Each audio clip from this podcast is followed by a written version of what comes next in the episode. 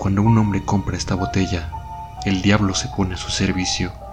Todo lo que esa persona desee, amor, fama, dinero, casas como esta o una ciudad como San Francisco, todo será suyo con solo pedirlo.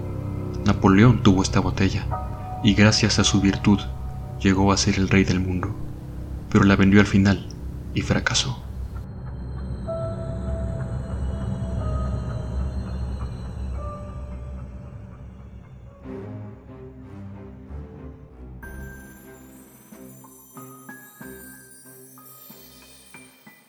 Esto es Umbral Nocturno, un espacio dedicado a la literatura de horror y ciencia ficción del siglo XIX.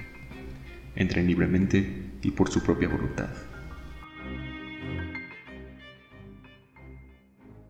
Hola, ¿qué tal? Bienvenidos a Umbral Nocturno, en este que es el sexto episodio del programa, que como saben en esta temporada hemos dedicado el espacio a hablar del diablo en la literatura del siglo XIX. Hoy estaremos hablando de una obra poco conocida, al menos en mi caso, de un autor muy conocido, que es Robert Louis Stevenson, quien viene a superar a Mao Nervo como el autor más famoso del que hemos hablado en Umbral Nocturno. Este autor es, es famoso, como dijera Tony McClure, tal vez lo recuerden, por haber escrito obras como eh, La isla del tesoro o El extraordinario caso del Dr. Jekyll y Mr. Hyde. Esta última obra que seguramente Seguramente muchos de ustedes conocen esta última obra del Dr. Jekyll y Mr. Hyde, ya sea que la hayan leído directamente, que hayan visto películas en donde se retrata a estos personajes. Por ejemplo, se me viene a la mente la película de Van Helsing con Hugh Jackman o esta película de que fue una adaptación de esta novela gráfica de Alan Moore que se llamaba La Liga de los Hombres Extraordinarios, que fue muy mala película de una muy buena novela gráfica, por cierto. Y en esta película también sale retratado Dr. Jekyll y Mr. Hyde. Y que, por cierto, ahora que estoy investigando sobre este autor Stevenson, eh, llegué a la conclusión, y bueno, leyendo la propia obra del Dr. Jekyll y Mr. Hyde, de que nunca hemos visto, o casi nunca hemos visto una adaptación fiel de Mr. Hyde, a quien muchas veces lo vemos como un monstruo, como una bestia enorme. Por ejemplo, una variante, digamos, de este personaje es el increíble Hulk, siendo Hulk un símil de Mr. Hyde y Bruce Banner a su vez un símil del Dr. Henry Jekyll, ¿no? Y que por cierto, ya decía que muchas veces se le retrata, por ejemplo, en estas dos obras, en estas dos películas, perdón, de Van Helsing y de la Liga de Hombres Extraordinarios, se le retrata como una bestia enorme, cuando en realidad en el libro es Mr. Hyde es un hombre bajito, de rasgos sí muy, muy agresivos, pero es un hombre de baja estatura. Ahora me viene a la mente, hablando de esto, saliendo un poco por la tangente, que una de las mejores y más recientes adaptaciones está en esta película que es muy mala también de la momia, está donde sale Tom Cruise gritando. Y donde se nos presenta al Dr. Henry Jekyll y Mr. Hyde, protagonizados por, o personificados más bien por Russell Crowe. Y justamente en esa película está investigando que incluyeron algunos diálogos textuales del libro en los diálogos de Russell Crowe. Así que si no han visto esta película, que es malísima, o solo les recomiendo que vean las partes donde sale eh, Mr. Hyde ¿no? y el Dr. Jekyll. Lo demás es un, es un bodrio. Y bueno, como ya me extendí un poco, voy a hacer aquí una pausa, simplemente dejándolos con un grito un grito muy chafa de Tom Cruise en esta película de la momia.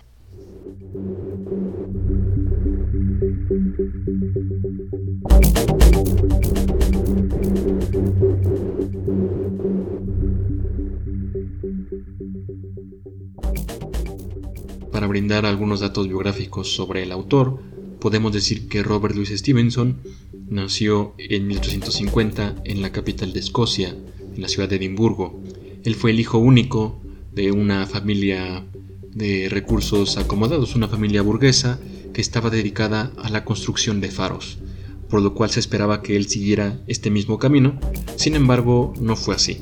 Eh, no fue así en parte porque Stevenson desde temprana edad y durante toda su vida estuvo aquejado por, por la tuberculosis. Él, según lo que estuve leyendo, tenía algunos efectos de nacimiento en su, en su caja torácica que le ocasionaron una tuberculosis permanente que lo llevó a morir relativamente joven a los 44 años de edad.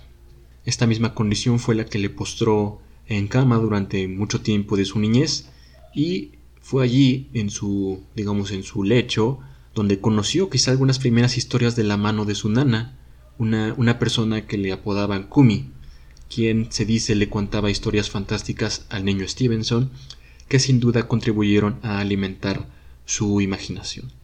Posteriormente, ya, ya como un joven, Stevenson cursó estudios de ingeniería y posteriormente de derecho, tratando de seguir un poco la vocación familiar. Sin embargo, él estaba realmente llamado por la escritura y se dedicaba a ejercitarla descuidando por supuesto sus estudios primero de ingeniería y después de derecho. En un estudio de en un prólogo de la obra del Dr. Jekyll y Mr. Hyde de la Universidad Veracruzana, la autora Elizabeth Corral nos dice, por ejemplo, y cito textualmente, que cuando Stevenson cursaba derecho, prefería vagar por las calles y platicar con todo tipo de personas antes que asistir a los cursos. Siempre, esto es, son las propias palabras de Stevenson, siempre estaba ocupado en mi objetivo privado, que era aprender a escribir.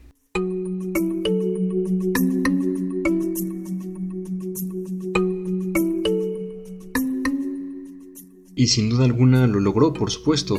Stevenson nada más escribió citando también a Elizabeth Corral, escribió poesía, teatro, cuentos, novelas, ensayos, fábulas, cartas, y en general un conjunto de textos que integran 35 volúmenes de sus obras completas, algo, algo en realidad colosal para un autor que vivió tan poco tiempo como él. Y bueno, si no conocían a Stevenson, espero que estos datos los animen a buscar un poco más de su, de su vida, porque él hacia sus últimos años justamente por esta condición de la tuberculosis, buscó un clima más benévolo para su salud, y fue así que se trasladó a un lugar muchísimo muy alejado del mapa, digamos, occidental del siglo XIX. Él va nada más y nada menos que a Samoa, una isla en medio del Océano Pacífico, incluso mucho más alejada que el archipiélago de Hawái. Él se refugia en Samoa con su, con su esposa, creo que con su madre, con su familia, digamos, se refugia en esta isla de Samoa y desde allí continúa escribiendo. Justamente la obra de la que vamos a hablar hoy, que creo que no la había mencionado hasta este momento, que se llama El Diablo de la Botella, está ambientada no en Samoa, pero sí en Hawái, ya con todo este bagaje, digamos, local que Stevenson adquirió durante sus últimos años. Que por cierto, y este es un dato con el que voy a marcar una pausa, Stevenson en esta época de su vida, cuando ya vive en Samoa, a él los locales, los habitantes de Samoa, le llaman Tusitala, una palabra que significa narrador de historias. Y bueno, además, antes de ir a esta pausa, otra de las cosas que me llamaron eh, la atención, que se me hicieron muy entrañables en la vida de Stevenson, fue una carta que su médico le dirige, me imagino que desde Escocia o desde el Reino Unido, en donde le dice que si quiere vivir más, debe cambiar muchos de sus hábitos, ¿no? Que si quiere para evitar que muera joven, a lo que Stevenson contestó, Doctor, todos los hombres mueren jóvenes.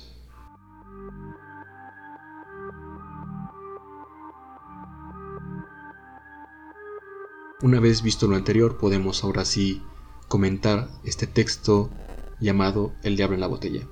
Se trata de una novela corta o un cuento largo, justamente tratado de que los episodios de esta temporada de Umbral Nocturno sean textos eh, que se pueden conseguir fácilmente y leer rápidamente. La trama de este cuento gira en torno a una botella, dentro de la cual habita una criatura, un pequeño diablo, el cual puede conceder cualquier deseo al hombre o a la mujer, digamos a la persona que posea la botella, ¿no? que es el dueño de, este, de esta botella. Sin embargo, hay varios inconvenientes. El primero de ellos es que una vez que el portador haya saciado todos sus deseos, debe vender la botella. De lo contrario, al momento de morir, su alma se irá directamente al infierno. Estará condenada irremediablemente. Y el segundo inconveniente es una serie de reglas que tiene esta botella. La primera es que no concede la inmortalidad. Concede todo, dinero, amor, pero no concede la vida eterna. La segunda es que Si el portador no quiere condenarse, debe vender la botella antes de morir. De ahí viene una tercera regla. Esta tercera tiene que ver con el hecho de que la botella debe venderse más barata de lo que se compró y debe aclararse al potencial comprador, debe aclararse todos los inconvenientes, todos los pros y todos los contras de adquirir la botella. De lo contrario, no se podrá concretar la transacción y la botella regresará, digamos, al dueño en ese momento del diablo, lo que lo condenaría en cierto momento, ¿no? Y de ahí viene la, digamos, el dilema principal del personaje que adquiere la botella en la ciudad de San Francisco, como veíamos en la introducción de este programa.